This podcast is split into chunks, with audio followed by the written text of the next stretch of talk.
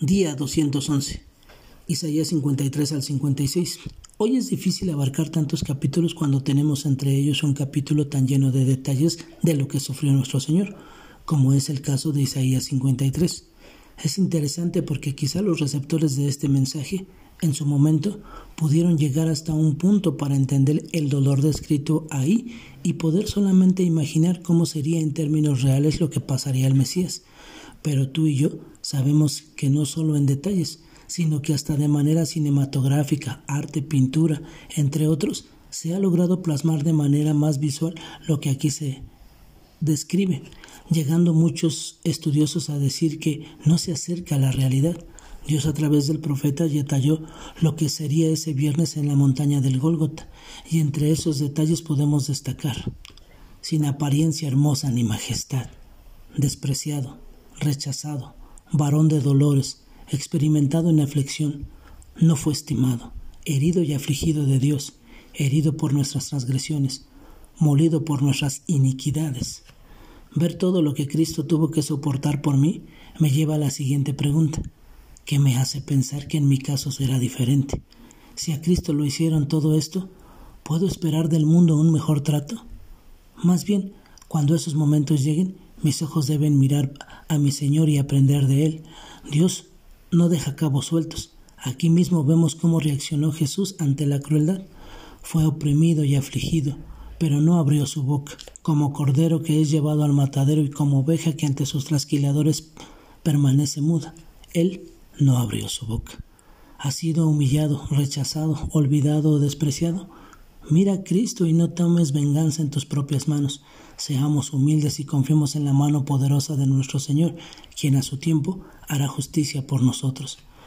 Este capítulo termina de una forma tan maravillosa, donde no solo ya no vemos al Mesías ser sacrificado, y ahí queda la historia, sino que una vez más vemos el glorioso Evangelio expuesto aquí, pero quiso Dios quebrantarlo como ofrenda de expiación y la voluntad del Señor en su mano prosperará.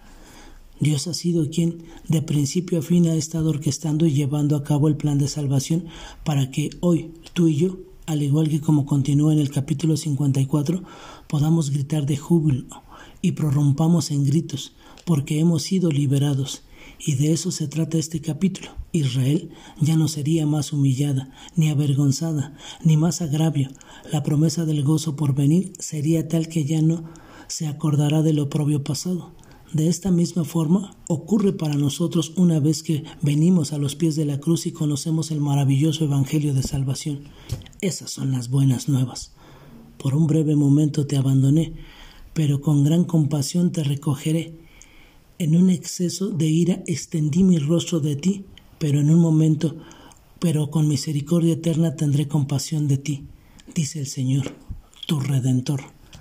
Trae paz a mi corazón el saber que por su misericordia tierna Dios tendrá compasión de mí, y esa misericordia, como dice el capítulo 55, es para todos. Todo el que esté sediento y no tenga dinero para pagar, puede venir.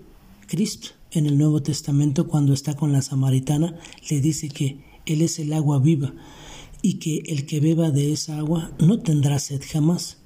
No tienes que ganarte el favor de Dios. De hecho, no puedes. Esa salvación que Cristo ofrece es un don de Dios para que nadie se gloríe. Tú y yo no podemos ganarnos la salvación. Solamente Cristo era quien podía satisfacer al Padre y ser el sacrificio perfecto para que hoy pudiéramos disfrutar de esa agua. No gastemos nuestras vidas en cosas que no tienen valor, en cosas que no nos van a saciar. Dios nos invita a que inclinemos nuestros oídos a escucharlo a Él, a deleitarnos en Él, a buscarlo mientras pueda ser hallado y volvamos a sus caminos. De los versículos más mencionados en este capítulo son el 8 y el 9, porque mis pensamientos son más no son los pensamientos de ustedes, ni sus caminos son mis caminos, declara el Señor porque como los cielos son más altos que la tierra, así mis caminos son más altos que sus caminos y mis pensamientos más que sus pensamientos.